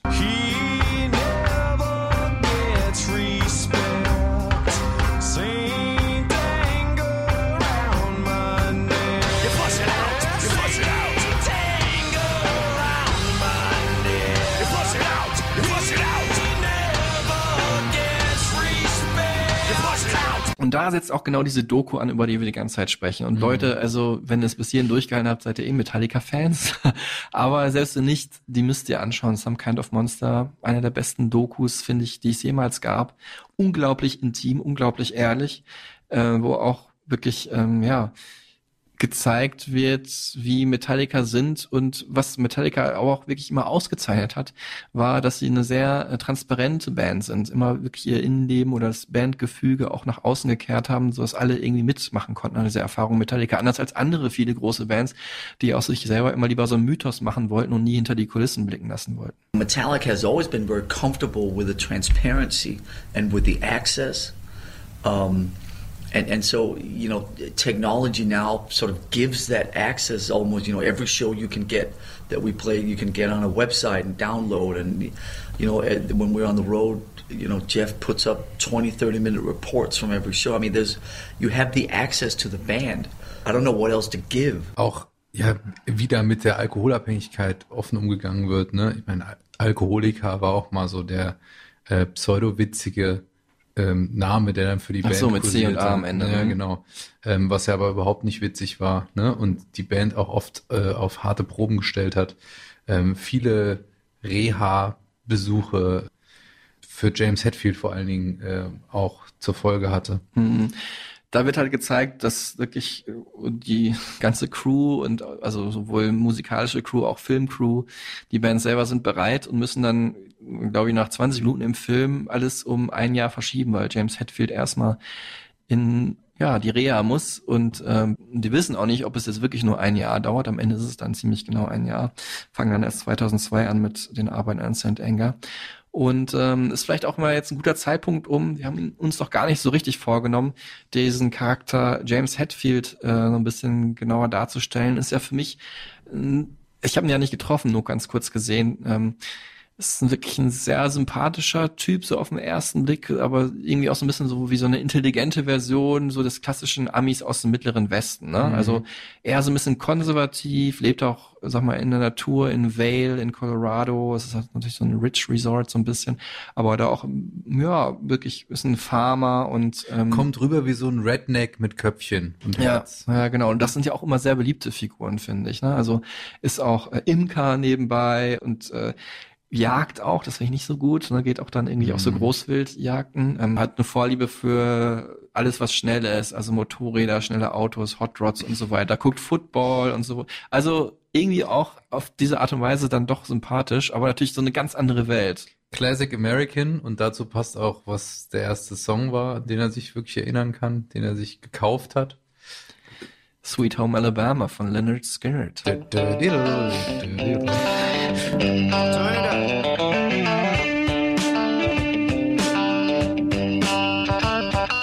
Hat aber auf jeden Fall, wenn er in Metallica reinkommt, schon eine sehr krasse äh, Biografie hinter sich. Ähm, ich habe mal irgendwann über ihn gelesen, hat glaube ich ein Mitmusiker gesagt, The Angriest Teenager of the USA, fand ich eine ganz gute Beschreibung, weil diese Wut ja auch in der Musik total spürbar ist, die er Mhm. wirklich rausschreit und die ist wirklich ganz tief in ihm, ne? also Wut, wohlgemerkt, nicht Hass, ähm, hat als junger Teenager mit 13, glaube ich, haben sich seine Eltern getrennt.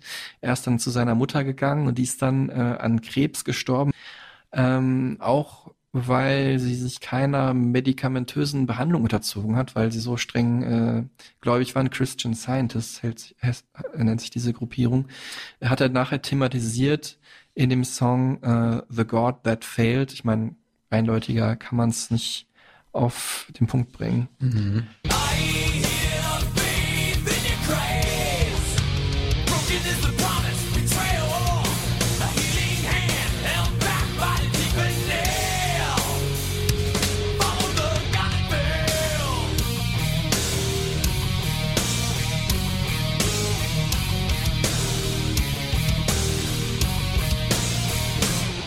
Hat danach nicht bei seinem Vater gelebt, sondern bei seinem älteren Halbbruder, also dem äh, Sohn seiner Mutter aus erster Ehe. Und ähm, ja, hat seine Traurigkeit, seine Wut kanalisiert mit der Musik, hat mit 14 zur Gitarre gegriffen.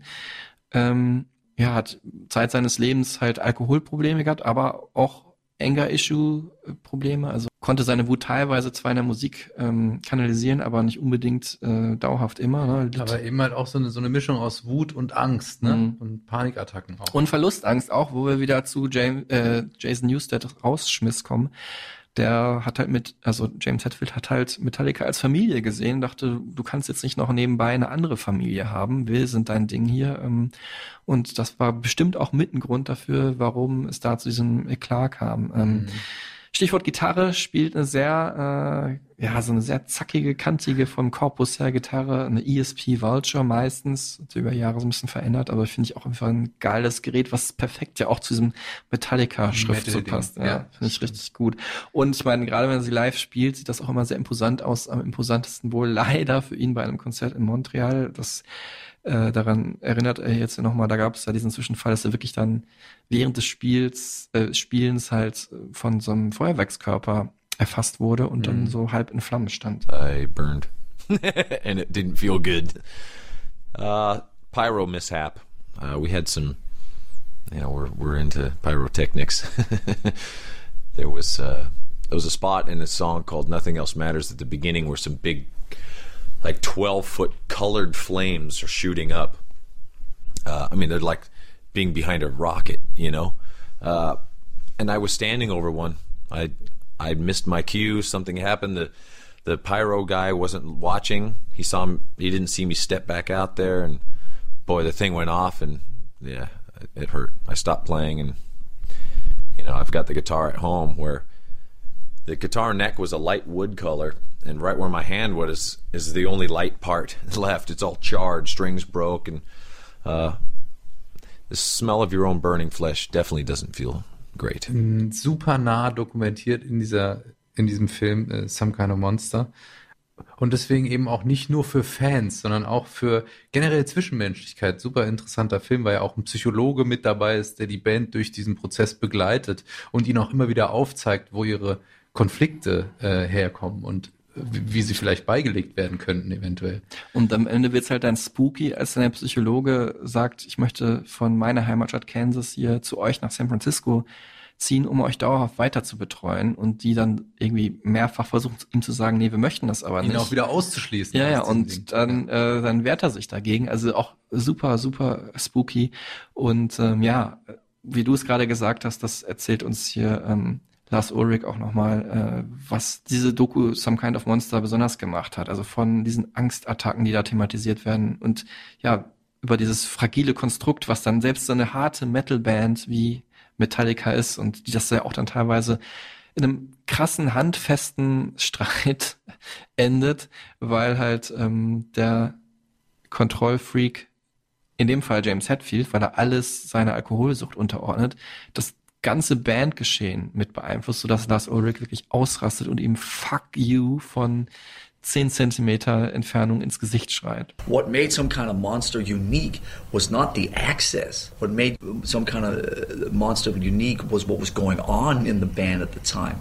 Do you know what I mean? Because uh, you can make a movie about a rock and roll band anytime you want. But what happened with some kind of monster, it, it stopped being a movie about a rock and roll band and started being a movie about relationships and about people that were in this really crazy situation. And, and so there was a, a story that came out of it. You know what I mean? Hier finde ich es besonders bezeichnend und besonders äh, eindrucksvoll für Metallica, wie sie es geschafft haben, über 40 Jahre diese Band zu sein, obwohl sie diese Spannungen ständig äh, mit sich rumtragen, obwohl sie so unterschiedliche Charaktere sind, obwohl sie so viele Einflüssen von außen äh, irgendwie immer strotzen und äh, dem, dem Bestehen äh, gegenüberstehen mussten.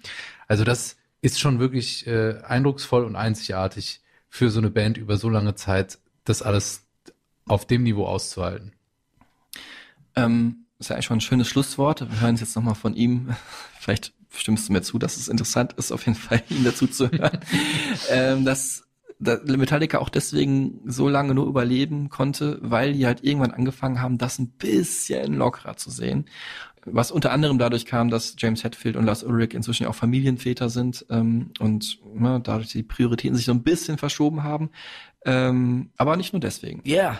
But you know, it, they didn't just change sort of, you know, the day we had kids. I mean, I think we all sort of in clear understanding that we are going to, in order for Metallica to survive, we are going to tour a lot less. We are going to make more records.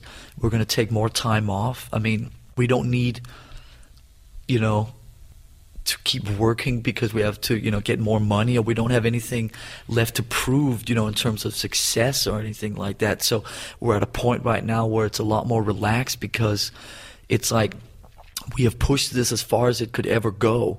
You know, you just, you start shifting your priorities around. Um, you know, Metallica, as most people know, has sort of been my obsession for most of my life. And, um, I think in the last three, four years, you know, it started to change for me because I, I started learning to let go.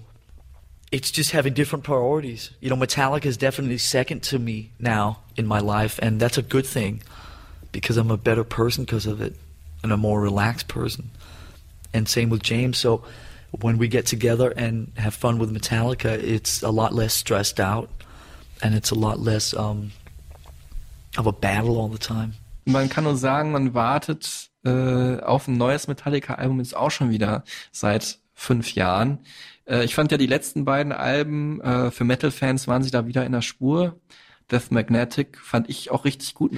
Da klingen sie echt so ein bisschen wie beim Black Album in den ja. 90ern, so diese ein bisschen elegischeren, äh, langsameren Songs. Und das letzte Album wiederum, Hardwire to Self-Destruct, hatte dann eher sowas sogar von einem noch weiteren Schritt zurück in die 80er. Natürlich fetter produziert, aber auf jeden Fall mehr Richtung Thrash Metal. Ja, und auch eben cool, dass sie nicht den Weg noch weiter in Richtung Mainstream und Kompatibilität für vielleicht Radiosender gegangen sind und das auch einfach ja nie wirklich drauf angelegt haben. Das muss man ja an dieser Stelle auch nochmal sagen. Also war ja nicht so, dass sie gesagt haben, ah, Black Album, Nothing Else Matters läuft im Radio, machen wir jetzt mehr davon, sondern das war ja eher ein, ein, Ausrutscher, ein Aussetzer, den sie aber auch sehr genossen äh, und ja als Teil von sich dann auch akzeptiert haben. Vielen Dank, Lars Ulrich, vielen Dank, James Hetfield, vielen Dank, Tillmann Kölner, äh, für diese Metal-Eskapade, die so ungewohnt ist für dich. Ja, und vielen Dank, dass äh, ihr äh, als Metallica so lang an unserer Seite mit A wart und seid. Genau. Seht uns nach, wenn wir nicht auf alle Details hier eingehen konnten. Die Bandgeschichte ist einfach wahnsinnig lang. Wir empfehlen euch zum Weiterschauen Some Kind of Monster oder Recording the Black Album, die Art Doku oder natürlich auch unsere äh, Spotify Supertunes, wo wir alle wichtigen Songs der Band und alle Einflüsse ähm, für Metallica nochmal zusammengefasst haben. Wir sagen Dankeschön und Tschüss und schauen schon auf die nächste Folge. Da wird es gehen um eine meiner persönlichen Favoriten, um Richard Ashcroft und The Verve. Oh, Freue ich mich auch mega drauf. Übrigens auch, äh, ich glaube, Lars Ulrich würde sich auch drauf freuen. Ja. In diesem Sinne, ähm, passt auf euch auf, äh, habt eine gute Zeit und tschüss zusammen. Tschüss.